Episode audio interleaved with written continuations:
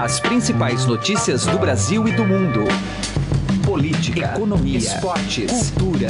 Informação com a credibilidade do maior jornal do país. Estadão Notícias. Olá, tudo bem com você? Eu sou Emanuel Bonfim está começando a partir de agora mais uma edição do Estado Notícias, nosso podcast diário com análises, entrevistas e informações sobre os temas mais importantes do momento no Brasil e no mundo. No programa de hoje, como não poderia ser diferente, a gente analisa o impacto jurídico e político da nova denúncia apresentada ontem pelo Procurador-Geral da República, Rodrigo Janot, e que atinge em cheio o presidente Michel Temer. As acusações são de obstrução de justiça e participação em organização criminosa, que teria recebido ao menos 587 milhões de reais de propina. Os delatores Wesley Batista, um dos donos da JBS, e Ricardo Saldi, executivo do grupo, também foram denunciados, acusados dos mesmos crimes, assim como perderam a imunidade penal, firmada em acordo de delação premiada com a PGR. Para compor este quadro analítico aqui do programa, a gente vai ouvir do lado político o professor da FGV, Cláudio Couto e já do lado jurídico, o nosso convidado é Daniel Falcão, professor do Instituto de Direito Público. Confira também os comentários de Andresa Matais, direto de Brasília, editora da coluna do Estadão. Tudo isso a partir de agora, aqui no Estadão Notícias, que você pode participar mandando seu e-mail para podcast.estadão.com. E também lembro você que este programa fica disponibilizado no Spotify. Para você encontrar o programa na plataforma, basta ir até o campo de buscas, escrever Estadão Notícias, coloque o tio para facilitar. É mais fácil de achar com o tio, escrevendo Estadão mesmo, e assim você consegue acompanhar todas as nossas publicações. Ouça e participe. Estadão Notícias.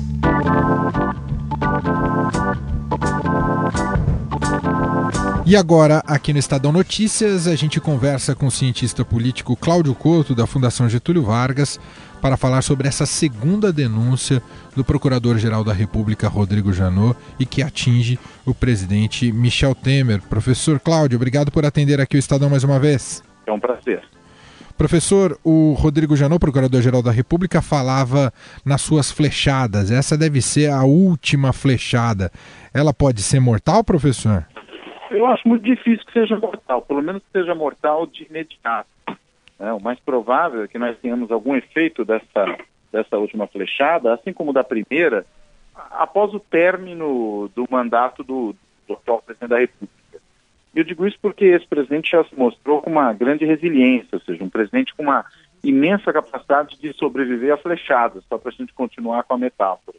Tem uma maioria no Congresso capaz de lhe dar sustentação, e a própria capacidade anterior de sobreviver já demonstrada tende a produzir um reforço da continuidade dessa capacidade de sobreviver. Né? Vamos dizer que se mostrar forte no momento, dá mais força para continuar forte no momento seguinte.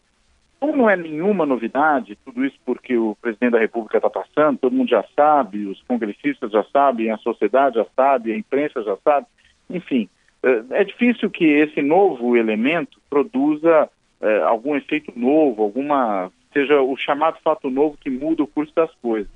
Na realidade, o presidente da República deve de novo mobilizar essa base para resistir. Talvez haja, inclusive, uma maior demora do próprio Supremo Tribunal Federal em remeter finalmente essa questão à Câmara, porque não é uma coisa automática dessa primeira decisão, isso pode levar um pouquinho mais de tempo, e com isso o presidente vai ganhando sobrevida. Se nesse meio tempo novos indicadores positivos da economia aparecerem, como vários estão aparecendo, e isso é um recurso importante do presidente, porque ele, de alguma forma, busca legitimação no fato de que com ele a economia apresentou sinais de melhora, ela tem mais é, é, boa vontade do mercado, essa política econômica seguida agora, tudo isso vai dando força para o presidente. Ele aprova uma medida importante no Congresso, força aumenta. Então, por tudo isso, eu creio que essas pessoas não têm como produzir efeito desde já. Além do que, acho que essa é uma outra questão importante a ser considerada, é, o, o, o Janot, ele tá, é um, um, um procurador em, em, reta finalíssima de mandato. Né? Segunda-feira que vem, ele já não será mais o nosso Procurador-Geral da República. E aí, consequentemente, né, a nova procuradora, ela é que vai decidir exatamente como dar encaminhamento a essas coisas. Pode ser que ela decida encaminhar de outra forma. Mesmo que não o faça, pode, no sentido, por exemplo, de cancelar as denúncias, ela pode levar num ritmo mais lento. Isso também é um, uma possibilidade. E, finalmente, né, eu acho que é difícil para ela simplesmente negar tudo aquilo que foi feito. O, o Janot está tomando essas decisões para, de alguma forma, amarrar a sua sucessora. Ainda assim, as coisas devem demorar. Enfim, é, é evidente um desgaste para o presidente, mas efeitos reais disso, eu diria, só mesmo após o término do mandato do presidente Temer. Professor, uh, favorece também o presidente. No Congresso não há um consenso e não se constituiu algum representante para tomar, tomar esse posto? Não houve um, um, um acordo, um, um, consenso sobre um, um, novo presidente? Isso também favoreceu o presidente nesse processo como um todo? Isso sem dúvida nenhuma, né? Porque a gente sabe que num cenário como esse de crise política, né, a substituição de um presidente é sempre um, um fator traumático, né? Não se substitui presidente como se muda um ministro, por exemplo. É, mesmo sendo um presidente com as peculiaridades que tem o presidente Temer, de ter assumido após o impeachment da, da outra presidente da República, que realmente foi eleita, né, sendo um político com nenhum carisma, né, é, o presidente Temer é realmente um político completamente desprovido de carisma. É, a gente, quando ouve ele discursar, a impressão que, tá é que, que tem é de que ele está lendo o Diário Oficial, ou seja, é muito modorrento, muito é, é, formalista. É, agora, tem uma vantagem brutal com relação à sua antecessora. Ele é um excelente articulador político, é uma raposa política, tanto em termos partidários como em termos parlamentares. Foi, não à toa, tantas vezes presidente da Câmara dos Deputados, três vezes presidente da Câmara dos Deputados, já é há tanto tempo presidente do PMDB. Ou seja, essas coisas não acontecem por acaso, né? Elas acontecem porque ele é realmente um político muito habilidoso e que, consequentemente, conta com a legitimidade junto a essa classe política. Né? Muito bem, ouvimos aqui no Estadão a análise do cientista político Cláudio Culto, da Fundação Getúlio Vargas, professor da GV. Muito obrigado, viu, professor, por atender o Estadão. É um prazer, estamos sempre à disposição.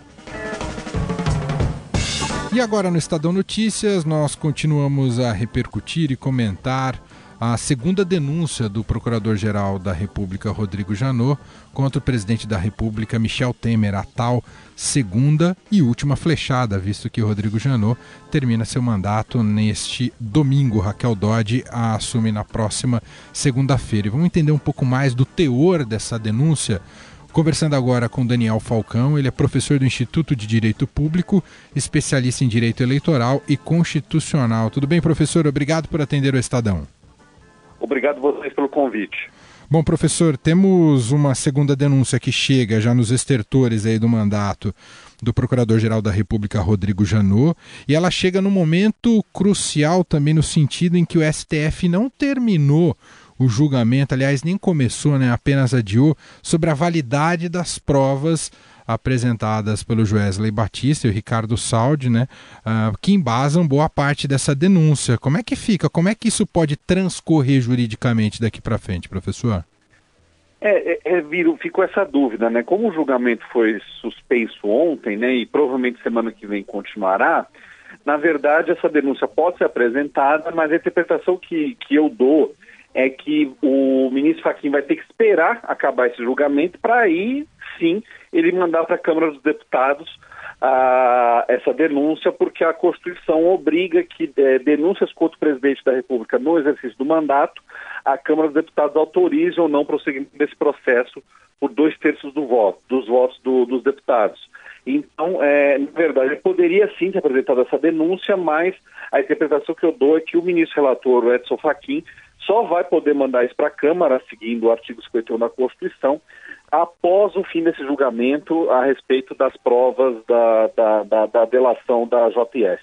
Agora, professor, sobre esse mérito, sobre o mérito da validade dessas provas, com a reviravolta que houve, com aquilo que soubemos, qual é a tendência de julgamento aí do STF? O que podemos esperar, professor? Ah, isso aí é só quem tem bola de cristal que vai saber, porque o que a Constituição proíbe é que você utilize prova ilícita, ou seja, prova que você conseguiu por meio, de, por meio criminoso, né?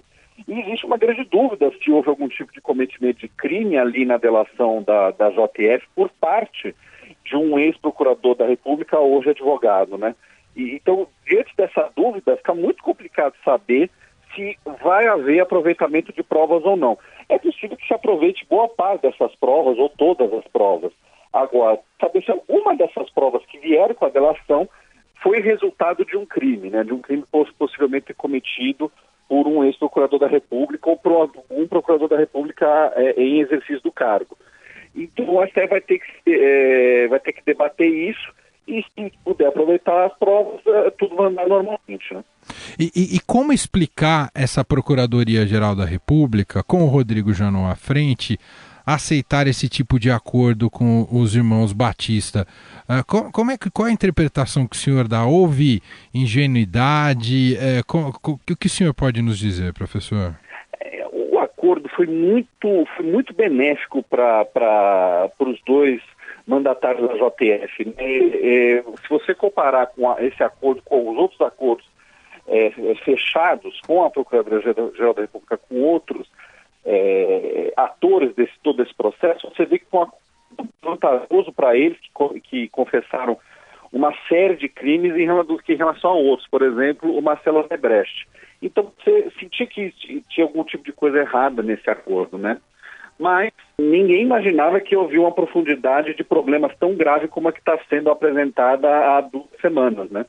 De, inclusive, um ex-procurador da República que participou de toda essa movimentação fazendo uma espécie de jogo duplo, né? Ajudando dos dois lados, falando dos dois lados. Então isso é uma coisa bastante complicada e inédita. Né? E, e isso pode sobrar juridicamente para o próprio Rodrigo Janot, visto que o Marcelo Miller era o braço direito dele? É, há lastro para isso, professor? Tem que comprovar aí uma participação direta do atual Procurador-Geral da República nesse assunto, né? É, fica muito difícil você, ah, ele, pode, ele deveria estar sabendo o que está acontecendo. Isso tem que ser provado que ele sabia exatamente o que estava acontecendo, desse possível jogo duplo, para haver algum tipo de possibilidade de punição do atual Procurador-Geral da República. Muito bem, ouvimos aqui no Estadão o professor Daniel Falcão, professor do Instituto de Direito Público, especialista em Direito Eleitoral e Constitucional. Professor, muito obrigado pelos esclarecimentos, um abraço para o senhor. Muito obrigado, um abraço a vocês e aos ouvintes. Coluna do Estadão, com Andresa Matais. Nosso contato diário com Brasília e com a editora da coluna do Estadão, Andresa Matais, já está aqui com a gente. Olá, Andresa, tudo bem? Oi, Emanuel, tudo bem? Oi para todo mundo. Andresa, claro, temos que repercutir a última flechada de Janot, dirigida ao presidente Michel Temer. Claro que não foi só a ele, né? Também ao, ao chamado quadrilhão do PMDB, mas também envolve os irmãos Batista e aí entra nessa história, nesse momento que chega essa denúncia, é uma denúncia que chega em meio a um processo mal concluído ainda no STF, né, sobre a validade das provas. que a gente pode esperar disso, Andresa? Olha, Manuel, muita coisa, né? É, uma, é um fato inédito, o Supremo nunca se deparou com esse tipo de situação, então a gente não tem nem como olhar o que, que já foi feito, né, para antever aí uma decisão do Supremo. É, mas, principalmente, o ponto mais nevrálgico dessa história é se as provas apresentadas pelo Wesley Batista, o Wesley e companhia, é, vão ser preservadas. O Procurador-Geral da República, Rodrigo Janot, tem dito que sim, que as provas vão ser é, não, não serão anuladas. O que vai ser anulado é, o que vai ser anulado é o benefício da delação. É, mas juristas com quem eu conversei não entendem muito bem dessa forma. Acham que vai ter sim um prejuízo nas provas apresentadas e tem um pouco de lógica nisso. O que eles dizem é que se a delação é, for interrompida, né, o acordo de delação é, for rescindido, como propôs o Rodrigo Janot, é, o Joesley e Wesley Batista não terão mais obrigação de produzir provas contra si próprios. Então, é, eles podem vir aí, é, vai ser apresentada uma denúncia, eles vão ter que prestar novos depoimentos e eles podem dizer que o que eles é, afirmaram nas delações premiadas não valem mais, que eles estavam loucos, que eles tinham bebido, que eles se confundiram, que eles foram coagidos, enfim, qualquer desculpa é, que coloque é, suspeição sobre as informações que, ele, que eles prestaram é, sobre a colaboração premiada. Então, isso pode sim colocar é, as provas que eles apresentaram é, em questão. Claro que as defesas dos atingidos é, pelas denúncias que eles fizeram vão utilizar isso fartamente, então a gente vai ver uma briga jurídica. Agora, pode ser que o Supremo Tribunal Federal, o ministro Faquim, a gente não sabe se ele vai levar isso para o plenário, para o plenário do Supremo, é, não aceite né, a denúncia contra o Joesley Batista e diga que é, o acordo de delação premiada não permitiria é, essa denúncia. Aí fica tudo como está. Se o Supremo topar o que o Janot propôs, me parece que o Supremo vai topar, porque ele está dando respaldo para o Janot, aí as provas entram em xeque. Eu falei com uma advogada que me disse o seguinte: é falácia você dizer que essas provas não serão contestadas mais na frente. Tá aí, ó, é repercussão importantíssima. Tem uma discussão não só política, mas é, também muito fortemente no ambiente, no universo jurídico. A, agora... É que pode interessar, né, Manuel? Claro. Se você invalidar essas provas, você vai beneficiar um monte de gente, inclusive o presidente Michel Temer, é, que foi acusado aí de corrupção, obstrução de justiça é, e organização criminosa pelo Rodrigo Janot, com base nas delações é, dos irmãos Batista. Então isso vai ter uma repercussão grande, porque você vai tirar muita gente da mira. É verdade. Uh, e Andresa, a gente falou desse aspecto jurídico e no aspecto político, o presidente da Câmara, Rodrigo Maia, disse que já vai, assim que receber a denúncia, já vai passar para a CCJ. Como essa denúncia deve, deve passar lá na Câmara? Deve ir fácil, difícil, é, comparado principalmente com a primeira, hein, Andresa?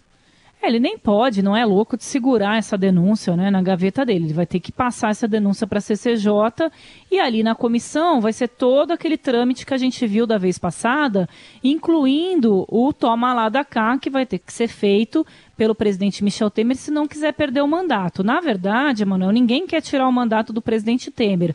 Só que também é uma verdade que todo mundo ali quer mais do que tem, quer mais cargo, quer mais emenda, quer mais força política, ainda mais com uma eleição chegando. Então, vai dobrar muito o preço que o presidente, é, a meta, né? Vai dobrar a meta aí que o presidente teve que cumprir na primeira denúncia para ele conseguir se safar dessa. O que, que a Câmara faz, para quem não lembra? A Câmara é quem autoriza o Supremo Tribunal Federal a processar o presidente Michel Temer.